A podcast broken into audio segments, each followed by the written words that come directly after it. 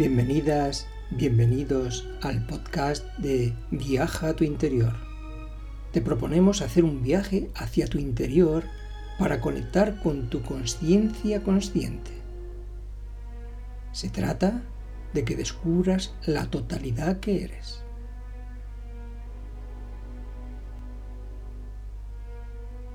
Nuestra conciencia está más allá de la mente-pensamiento dual del tiempo y del espacio. Nosotros, como conciencia individualizada, podemos ir más allá de más allá, pues nuestra conciencia no tiene límites. Para ello, vamos a distribuir semillas de sabiduría que se convertirán en herramientas que utilizaremos en el diario vivir para que podamos acceder a la felicidad y a la paz mental e ir más allá, vivenciando los planos superiores o espirituales. Es a través de indagar en quién soy yo realmente que descubriremos a ese ser o entidad que mora en cada uno de nosotros y así poder decidir desde mi autoconsciencia relativa, qué pensar, qué decir, qué hacer con la correspondiente sabiduría para obtener certezas.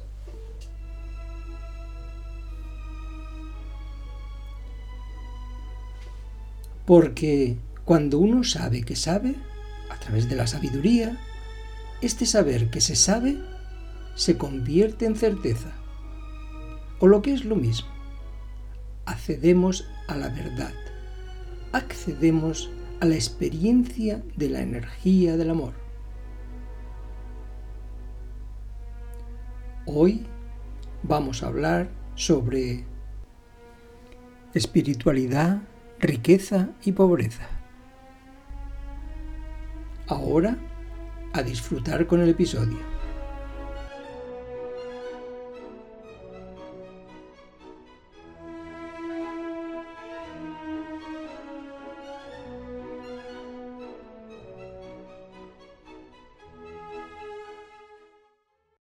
Espiritualidad, riqueza y pobreza. Resumen de una reunión de grupo.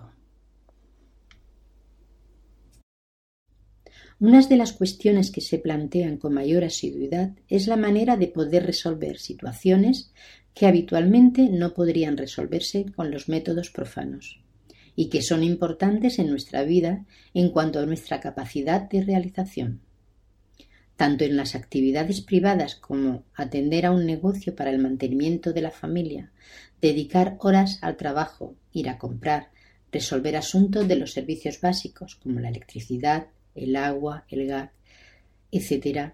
Estas actividades que realizamos en el diario vivir nos dan la apariencia de no ser actividades espirituales. Todo lo que hacemos viene del mundo o plano espiritual, por lo tanto, todo es espiritual. En la escuela del alma o de misterios se enseña a eso, a conectar y vivenciar el mundo espiritual. Se recibe instrucción de cómo funcionan las leyes divinas, que, si las sabemos aplicar, pueden ayudarnos a tener una vida más efectiva en la cual podamos realizar aquello que nos es necesario para nuestra digna subsistencia. La enseñanza nos dice que en el mundo espiritual no está separado del material, sino que ambos constituyen la doble polaridad de una misma unidad. Pretender llevar una vida completamente materialista, en la que nuestro único objetivo sea la consecución de bienes materiales al precio que sea, es negar una parte importante de nuestra propia esencia. Pero pretender vivir solamente en el mundo espiritual tratando de alejarse de las realidades existenciales es cuanto menos un escapismo que en muchos casos puede llevarnos al alejamiento de la realidad e incluso a aberraciones mentales que lejos de traernos la paz interior, lo que hacen es producir disturbios internos y externos y una lucha permanente en vez de un ajuste entre las dos polaridades que componen nuestro ser. Tanto el mundo material como el espiritual deben ser vividos plenamente para que podamos sentirnos realizados y cumplir así con nuestra misión ante lo cósmico y ante nosotros mismos. Esto quiere decir que, bajo ningún concepto, debemos olvidar vivir plenamente en ambos planos. No deberíamos negar o dar preferencia a uno de los dos. En el caso del excesivo materialismo, que lo importante es obtener todos los bienes materiales posibles, o en el caso del extremado espiritualismo, decir que lo importante es el espíritu y por lo tanto que debemos olvidarnos del mundo de la materia. Tanto en un caso como en el otro, quienes así proceden son personas incapaces y que no saben ajustar las diferentes polaridades de su ser, y por lo tanto tienden a despreciar o no valorar la polaridad que no son capaces de ajustar. No obstante, en esta ocasión nos referiremos a uno de los casos que más frecuentemente se dan, no solo entre los estudiantes, sino entre aquellos que han decidido seguir la vía del discípulo para acceder a la maestría. La vía del discípulo es la dedicación a lo espiritual. A veces tenemos la tendencia a estudiar los temas que se nos proponen no como algo efectivo que debe ser incorporado a nuestra vida, sino como teorías o como historias satisfactorias que deben servir para nuestro alimento intelectual. En ese caso, los trabajos que nos dispensa nuestra escuela del alma dejan de tener un verdadero valor, ya que al no ser incorporadas a nuestra forma de pensar, sentir y ser, no nos permiten afrontarnos a las experiencias vitales con más posibilidades de éxito y, como consecuencia, de más paz personal que las que puede alcanzar cualquier profano, ser común, desconocedor de las más elevadas leyes divinas. La escuela pretende en todo momento ser un fiel reflejo de su filosofía, por lo que trata continuamente de aplicar los principios que enseña para que todos sus miembros puedan ser conscientes, por vía del ejemplo, del inmenso tesoro espiritual que guarda la escuela y que puede ser aplicado prácticamente por aquellos que quieran participar de él. Filosofía, como sabéis, significa amor a la sabiduría. Hay tres factores fundamentales que debidamente aplicados conducen a los estudiantes o discípulos al éxito en la consecución de una vida satisfactoria porque como todos sabéis, la escuela enseña que debemos construir nuestra vida de una manera sólida, tanto en el plano material como en el espiritual. El primero de ellos es la transformación positiva, por medio de la transmutación de nuestros bajos instintos y pensamientos en otros más nobles y elevados. Debemos empezar por tratar de ver lo positivo que hay en todo incluso en las circunstancias más adversas, porque, porque así tendremos la posibilidad de aprender y como consecuencia de nuestro aprendizaje llegar a la maestría de la vida. Debemos basar nuestras vidas en la ética y la comprensión, pilares del comportamiento cósmicamente aceptable que, desgraciadamente, sobre todo en los momentos actuales, no son debidamente apreciados. Tanto la ética como la comprensión son fundamentales para encarar cualquier situación en la vida y particularmente nuestros empleos o negocios. En contra de lo que pudiera parecer, debido a las circunstancias actuales en las que parece que todo el mundo desea enriquecerse sin reparar en medios, todo el mundo, y especialmente el mundo laboral y de los negocios, está hambriento de ética y aquellos que la incorporen estarán en el camino del éxito y de la abundancia.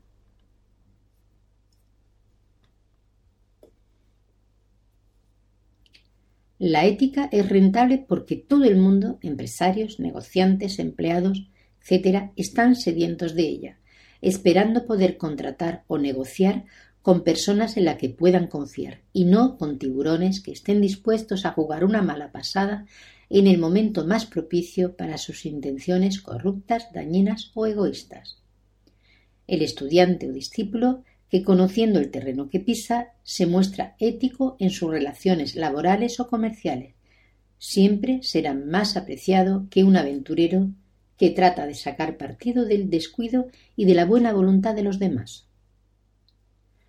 La comprensión de la ética es fundamental para las relaciones humanas. Supone al mismo tiempo una aceptación de nosotros mismos y la aceptación de los demás seres humanos. Nosotros deberíamos aceptar a los demás y considerar que son buena gente y que han incorporado la ética. Si en nuestra relación personal, social, trabajo, negocios, etc., si alguien no la utiliza, entonces tenemos que tomar las medidas que consideremos oportunas. Pero en principio, cuando alguien se dirige por primera vez a nosotros, nosotros debemos considerar que es buena gente y que tiene incorporada la ética. La ética nos acerca a los otros seres humanos, que lejos de ser considerados como competidores o rivales o como personajes a lo que hay que enfrentarse y convivir, se conviertan a nuestros ojos en seres humanos dignos de respeto y aprecio, cualquiera que sea su condición. Esto genera en los demás un sentimiento de simpatía, reforzado por el campo magnético de nuestra aura positiva, que hace que seamos apreciados y aceptados con el consiguiente efecto de paz en nuestras relaciones con los demás.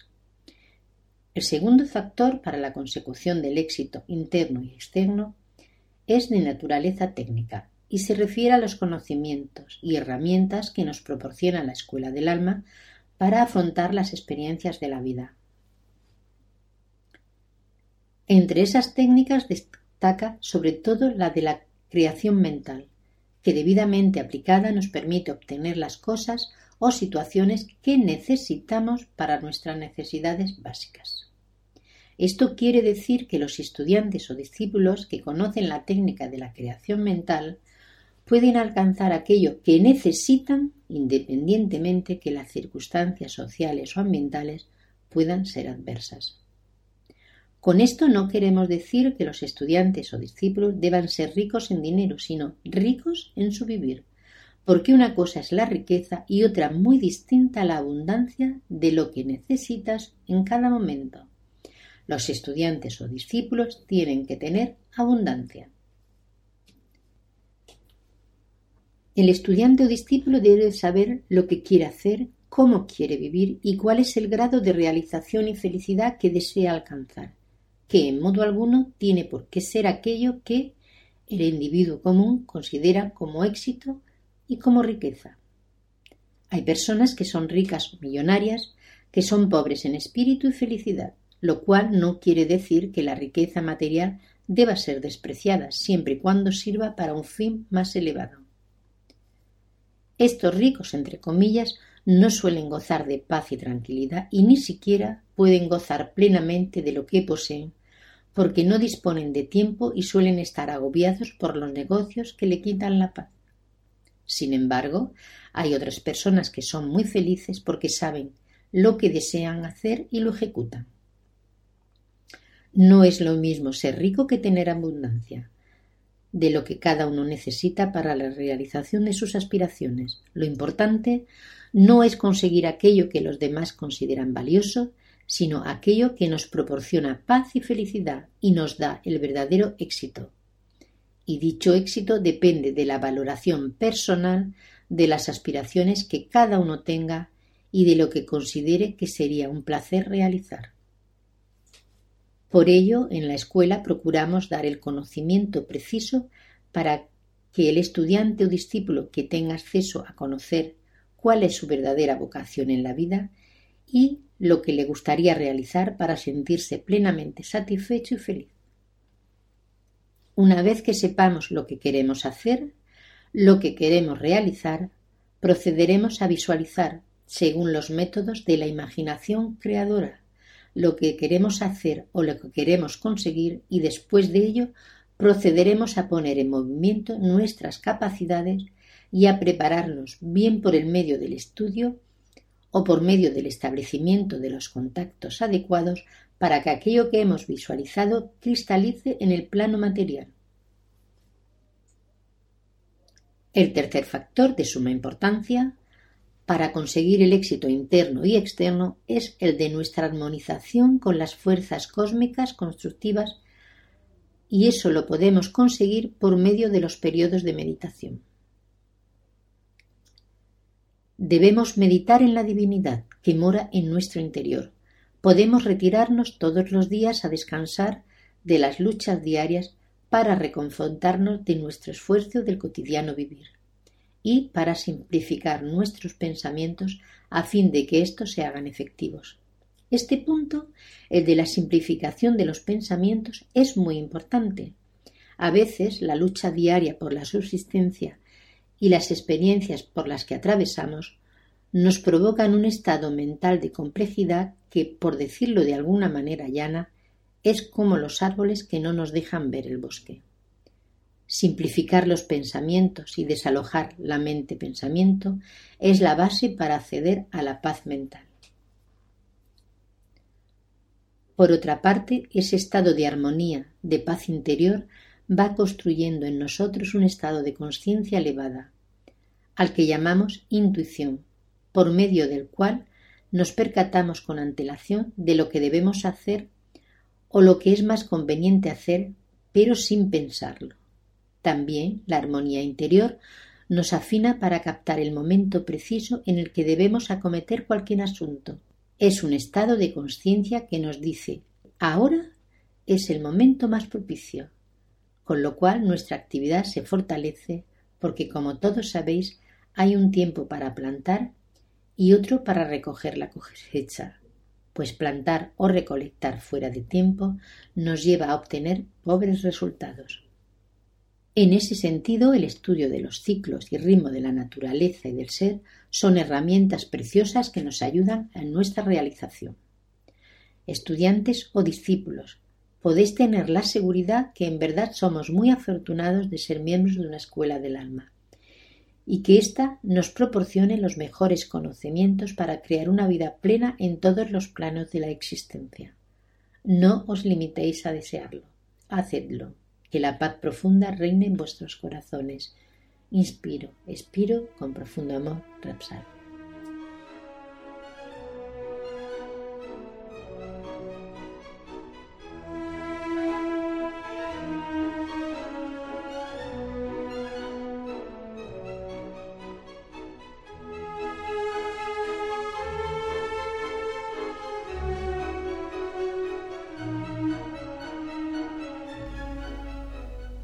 Hasta aquí el episodio de hoy.